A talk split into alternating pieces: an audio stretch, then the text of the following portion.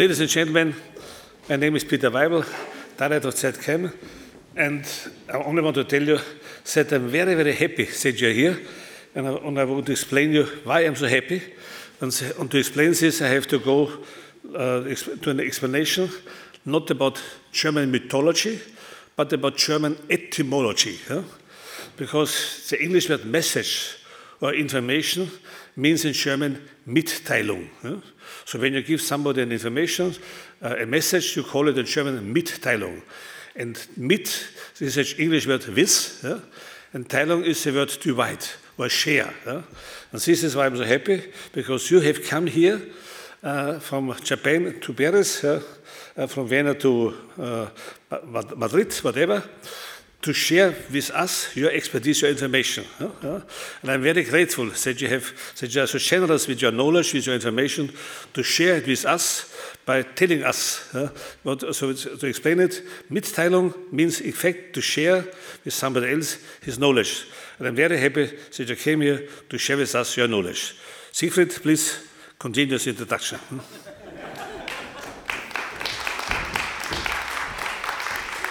Okay, uh, welcome everybody, uh, dear colleagues, friends, students, and so on. Um, we are very happy that uh, so many people came uh, to join us uh, for this program. Uh, we used a very big term for it, Open University.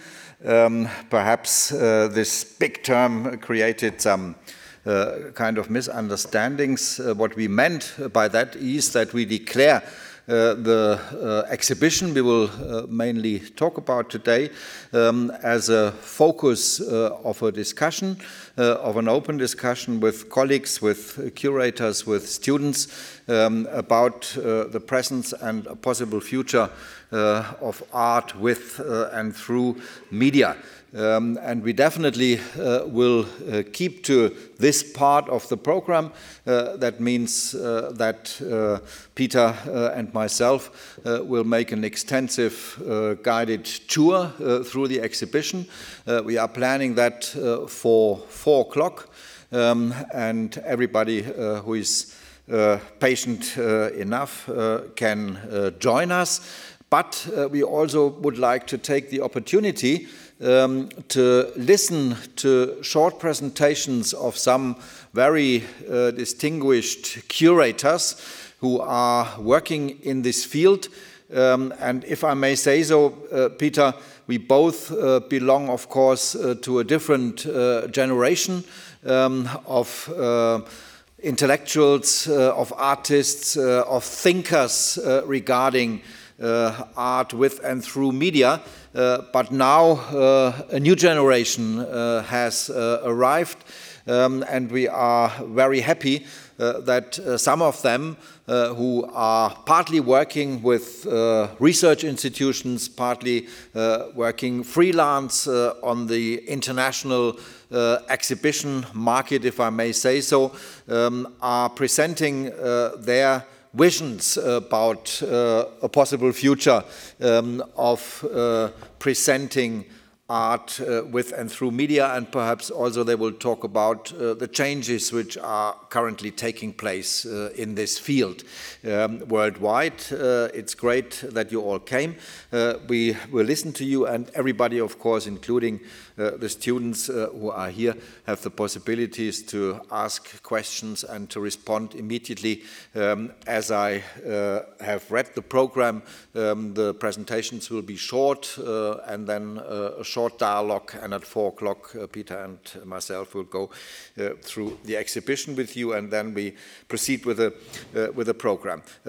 Just one or two thoughts at the beginning, which are a little bit independent uh, from the exhibition uh, itself. Um, what uh, Peter Weibel is doing here since many years um, has a special meaning within the cultural system or the educational system um, of uh, Europe uh, and perhaps uh, even beyond. And I would like to um, pay your attention a little bit uh, on that. Museums, um, as far as uh, I can discuss that, uh, museums always had and have the task and the challenge uh, to educate, bilden, um, to use this uh, German word, but usually uh, they are showing, presenting the past, what they have collected from the past, the cultural heritage, um, and they are talking about history and the past. What is not so much happening yet uh, in the world of museums is to talk about the present or even about uh, possible futures. And this is what uh, very privileged um, the ZKM uh, is doing since uh, decades uh, already. Um, and they took up the challenge um, to be both at the same time um, a very strong museum dealing with the deep time history uh, of the arts uh, in its specific relations to technology, and on the other hand, taking the risk to talk about the presence and possible futures. Open Codes is running opposite, so to speak, uh, of our exhibition, which is strongly an historical statement on the 20th century. Open Codes is a statement on the 21st uh, century. Um, and both are connected, of course, and thought uh, as one concept of um, interfering uh, energies or intervening uh, energies. Um, this is uh, something I think uh, which uh, for us uh, as visitors, as observers of the whole scene is uh, something extremely rich uh, and it's wonderful that we can have this kind of collisions um, which we will talk about a little bit later. Uh, no introduction yet to uh, the exhibition itself. We will uh, do that uh, inside of the exhibition in a uh, short while.